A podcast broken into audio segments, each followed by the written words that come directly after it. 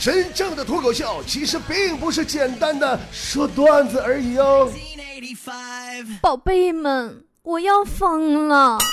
广州的冬天把我给冷疯了。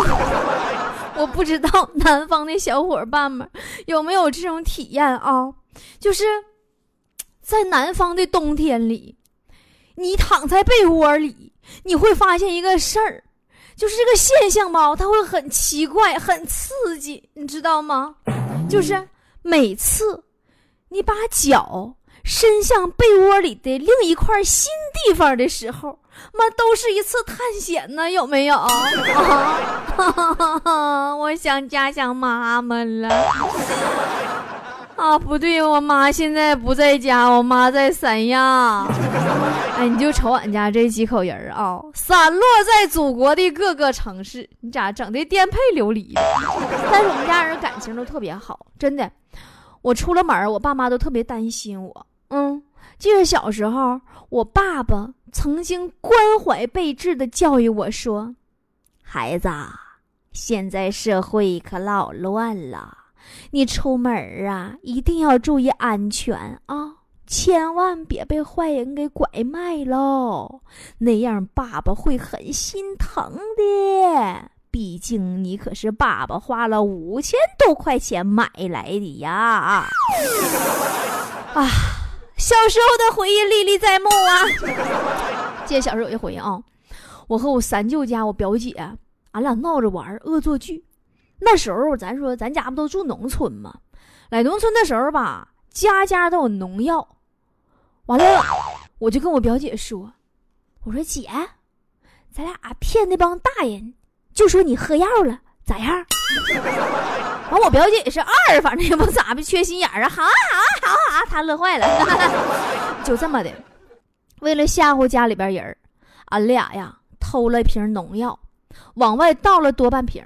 剩下小半瓶这剩下小半瓶怎么的呢？就随瓶子一块啪往地上一撇，哎，然后我表姐嘴里边含着一口娃哈哈，制造了一个刚刚喝完农药欲罢还休的自杀场面。哎呀，我想想那个现场啊，那场景，我真的我天生就是一块当导演的料啊。然后这不就一切都准备就绪了吗？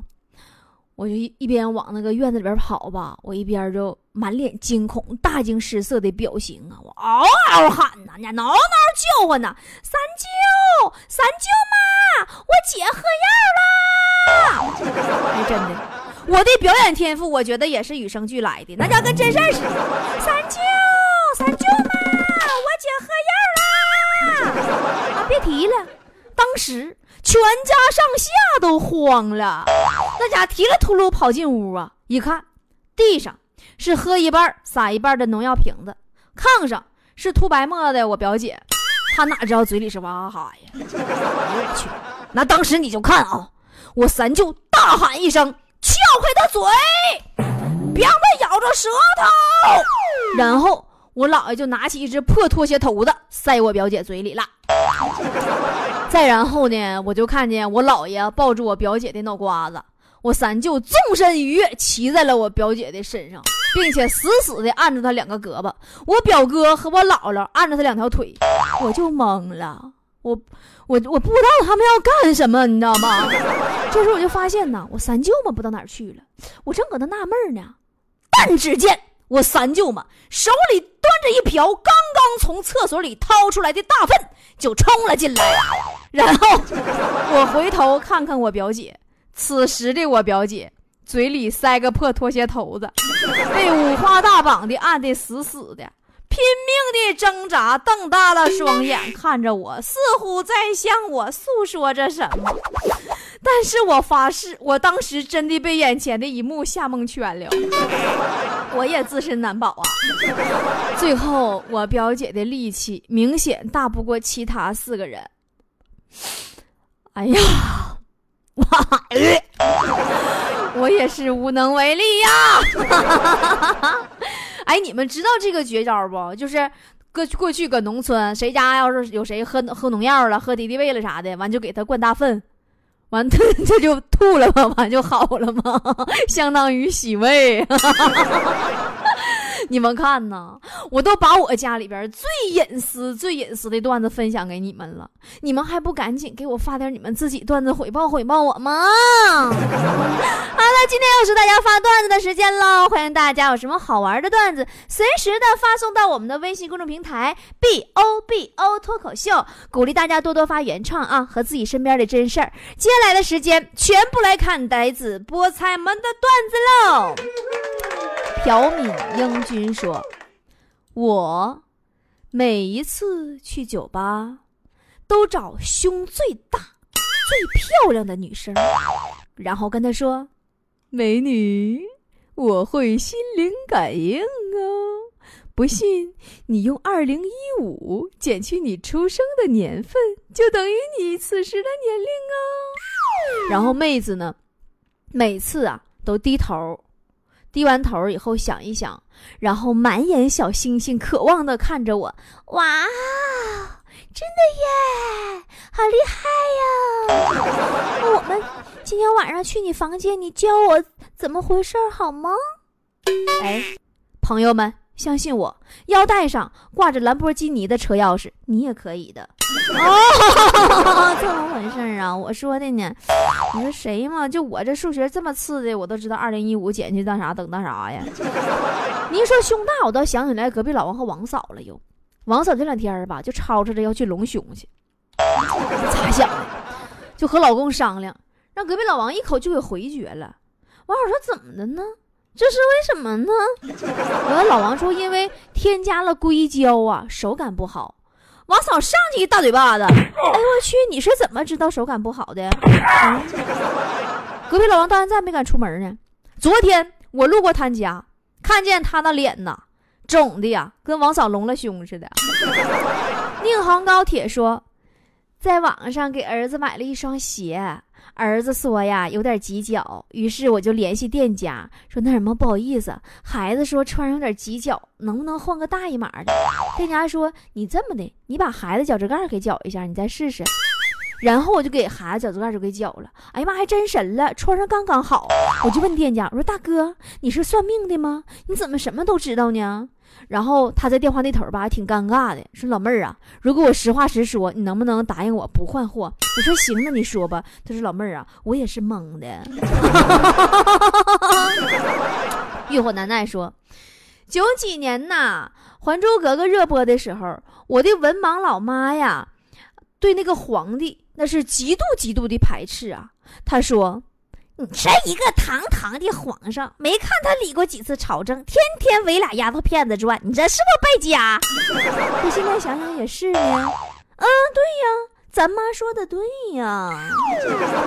来看下一条啊，王二蛋说：“我叫王二蛋，今年二十八岁，智力超群，初中没毕业就可以灵活运用一百以内的加减法，体格强壮。”轻松捏死一只蚂蚁，品味高尚，经常出入网吧、游戏厅等高档娱乐场所，出手阔绰，从来不吃五块钱以下麻辣烫，乐于助人，常啊蹲点扶老太太过马路，时间观念强，每天九点半准时被自己帅醒。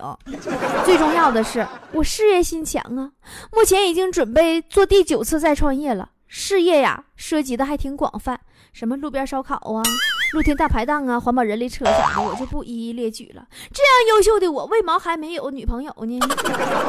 呃，王二蛋宝宝啊，你的名字啊，跟你的优秀真的好搭呀。有的时候啊，人呐，真需要适时的认清自己。就比如说隔壁老王吧。这么叫不得劲儿，隔壁老王吧，隔壁老王啊，他就一直认为自己做饭超好吃。说实话，我最佩服的就是王嫂，就隔壁老王做饭那么难吃，王嫂依旧能够坚持这么多年，就是不自己做，就是吃老王做的，也是一绝了。咋回事呢？他俩刚处对象的时候，双双在外地工作，租的房子啊。有一天呢，这俩人都加班，老王加班呢有工作餐，王嫂加班呢打电话。就说饿了，老王说：“那我吃完了，你个儿整点啥吃吧。”就这么的。后来等老王下班回家一进屋，就看见王嫂啊端着碗面条，一边吃饭一边抹眼泪。给老王吓坏了，这咋这是受委屈了？没给做饭，怎么回事？家出事了？问老半天呢，王嫂才哭着说出了实话呀。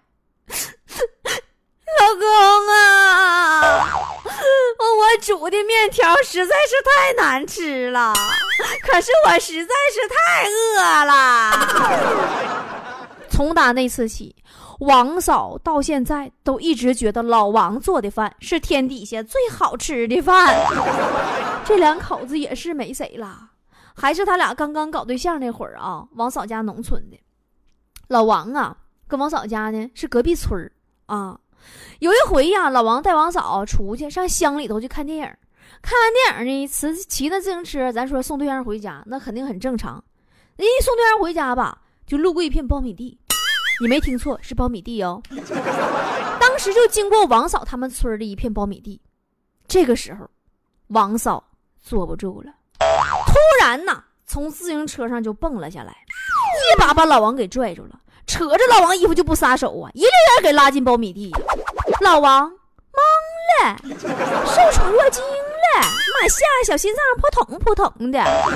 于是啊，就在那个阳光明媚的晌午，隔壁老王就这样被当年的王嫂拉着，羞涩的第一次在苞米地里。见到了王嫂的父母，并且帮他们二老掰了一晌午的苞米棒子。坏宝宝说：“有一次啊，我跟女神同事一路回家，爱美的她穿了一件薄外套，奈何寒风凛冽，吹得她直打哆嗦。我问她冷吗？她点点头。我心想。”机会来了，便急忙拉开了拉链，张开臂膀说：“来穿我的吧。”美女特别感动，说：“谢谢啊，穿外套就好了，裤子就不用脱了吧？”啊，你拉拉拉拉链裤，嗨，你臭流氓！会被淘汰。说有一天呐，我问老婆：“嗯，老婆呀，你说你现在？”人家那个媳妇儿啊，就都把老公看的呀特别紧。你说你咋对我这么放心呢？老婆呀，把我领到穿衣镜前，说：“掏单儿。”于是我明白了三分。然后老婆又说：“照脸。”于是我明白了六分。然后老婆又说：“脱裤子。”哎呦我去，媳妇儿别说了，以后再也不瞎咧咧了。嗨，我们来看下一条吧。河中石兽说：“波儿姐。”我已经四十八小时没敢回家了。老婆搞卫生，不小心呐摔碎了三岁半女儿的存钱罐，摔出来的只有满地的小石头子儿。现在家里边母女二人依然处于嗜血狂魔的状态，非常狂暴啊！你说你这老爷们儿，你做的，你这男人难呐，有老婆孩子的男人更难呐。看到你的经历呀，让我不禁又想起了隔壁老王啊，隔壁老王啊。特别的奇葩，他岳母啊，为了不让他岳父抽烟，就不给老头钱，然后隔壁老王的岳父呢，就自己偷摸攒钱买。后来呀，就赶上这两天就没攒着钱，就没有烟了。完，隔壁老王呢就心好啊，就偷摸的把自己的私房钱给了他老岳父，让人老人家买烟。然后呢，这个二货被实名举报了。哈哈，黑咪咪说：“逛街，路过一个小店，门口坐着三四岁左右的小男孩儿，呃，端着饭碗在那吃饭。我就冲他喊了一声：‘嗨，宝宝，你碗底儿坏了。’完，这熊孩子直接把碗翻过来扣过去看碗底儿。我永远忘不了他妈走出来看我的眼神。哎呀，每个人都有童年天真的时候嘛。我记着我小时候啊。”那时候中央电视台第一次播《西游记》，我不知道你们记不记得，《西游记》第一次播是中央电视台播的。然后吧，咱说咱小时候哪看过那玩意儿啊？太好了，天上飞，地下跑的，有猴有猪有马的，哎呀，活蹦乱跳的。完这还有那个大白胖和尚啥的，哎呀，那给我仙的，我就爱看呢，一集不落看。后来就看到最后一集，他们就取经就回来了吗？取经回来了，就大结局了。哎呀妈！我当天我特别伤心，我就以为再也看不着了，你们知道吗？然后到片尾曲的时候，我就哭着对那个电视机磕了个头。一样照画葫芦说。北上广不相信眼泪，江浙沪不相信邮费，黑吉辽不相信棉被，陕甘宁不相信水费，云贵川不相信喝醉，朝阳门不相信车位，中关村不相信专柜，三里屯不相信早睡，京津冀不相信好费。你这是搁朋友圈抄来的段子吧？最近朋友圈哈流行好几个好玩的。都挺好玩。那天我看一个，说不说那啥吗？你们应该都能看着了。说传闻楚留香在东北有个弟弟吗？叫楚留华吗？啊，对，原版是这么说的。说那个今天大家出门注意了啊，有一个高手已经潜入我市，他能力极强，伤人于无形，各位一定要小心。他是楚留香的弟弟，叫楚留华，还带了个助理。叫杨白登，另外呀，从境外请来三个帮手，叫一步一呲溜，一步一卡胶，一步一顿钉。但说实话，到现在我也没太整明白，就是你说的这个杨白登是啥意思？还有那个一步一顿钉是啥意思？这是哪里的方言呢？你们知道吗？是哪儿的方言？啥意思？知道的话可以在那个留言在评论区里边啊。现在呀，我跟你说，沈阳也的确是朋友圈里说那样，真的，老嗨了。早上可以玩雪，中午可以玩水，晚上就直接和泥儿了。如果心情好，半夜还可以出来滑呲溜吗？啊，那叫叫滑冰，学名叫滑呲溜。一天天的也是没谁了。这正是啊，朝来晨光映白雪，午间戏水弄清波，笑看夕阳。踏泥而去，是午夜滑冰，欢乐多，欢乐多呀！不过还是提醒所有的东北的小伙伴们啊，雨天路滑，注意安全啊！哎呀，最后给大家伙讲一个长一点的段子吧，也是咱们会员菠菜发的，因为实在太长了，我都放手里半年了，都没工夫讲，估计再不讲，人家都要申请退会了。特别好，这个段子，大家一块来分享啊！故事的开头是这样写的。故事很短，寓意很深。哎，我不是扒瞎，这故事给我整整干一大片子，还带拐弯带富裕的。咱也不知道你故事怎么就很短了，不过特别好。说故事很短，寓意很深，只看你眼光是否独到，只看你见识是否深刻。有一天，狮子让一只豹子。管理十只狼，并给他们分发了食物。豹子领到肉之后，把肉平均分成了十一份儿，自己要了一份儿，其他给了十只狼。这下狼不干了，都感觉自己分的少了，合起伙来跟豹子对着干。咱拍两人说啊，虽然一只狼打不过豹子，但十只狼们干豹子不是绰绰有余吗？轻飘的吗？然后，豹子辞职了。狮子对豹子的做法就很不满意呀，说：“你瞧瞧你这个小豹豹啊，你这就这么几只狼，你给你玩蒙圈了？你看看哥哥的，就这么的。第二天。”狮子把肉分成了十一份儿大小不一，自己先挑了最大的份儿，然后傲然地对其他的狼说：“这个你们个个儿讨论咋分吧，我不管了，就看你个个儿能力了。”为了争夺到大点的肉块，狼群沸腾。恶狠狠地互相攻击，全然不够自己连平均的那点肉都没有拿到。豹子服了，问狮子：“嗯，领导啊，你这你这怎么整的？呢这玩意儿啊？”狮子微微一笑：“小样儿，你听说过人类的绩效工资吗？”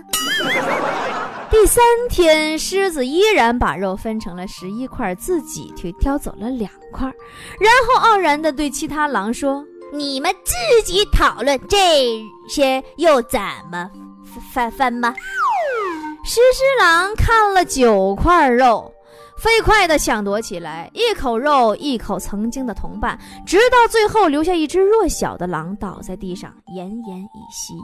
豹子又服了，问狮子怎么回事狮子微微一笑说：“你听说过末位淘汰法吗？” 第四天，狮子把肉分成了两块，自己却挑走了一块，然后傲然地对其他狼说：“你们自己讨论这些肉怎么分。”群狼又争夺了起来，最后一只最强壮的狼打败了所有的狼，大摇大摆地开始独享它的战利品。狼吃饱了以后，才允许其他的狼来吃，那些狼都成了他的小弟。尊敬地服从他的管理，按照顺序来享用他的残羹剩饭。从此，狮子只需要管理一只狼，只需要分配给他食物就好了，不必为其他的狼再操心了。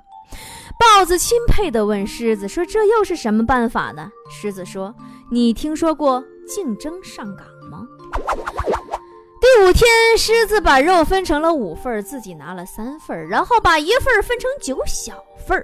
对狼们说：“每一个都领一小份儿，我要考察你们，最后决定优秀的可以额外获得那份最大的。”然后狼群们迅速的拿了各自的那块，各自考虑了一番。有些狼呢拿出来自己那一份一部分来给了狮子；有只狼呢把全部的都上交给了狮子，却换回来的优秀员工奖励那一大块肉。狮子得到了全部百分之八十的肉，豹子是佩服的五体投地，问狮子：“这又是什么计策呢？”狮子仰天长啸说：“哈哈哈！你听说过官场规则吗？” 好了，今天的段子集中营就是这样了，哈哈哈！你听说过波波有理吗？我们下期再见喽。自己吧。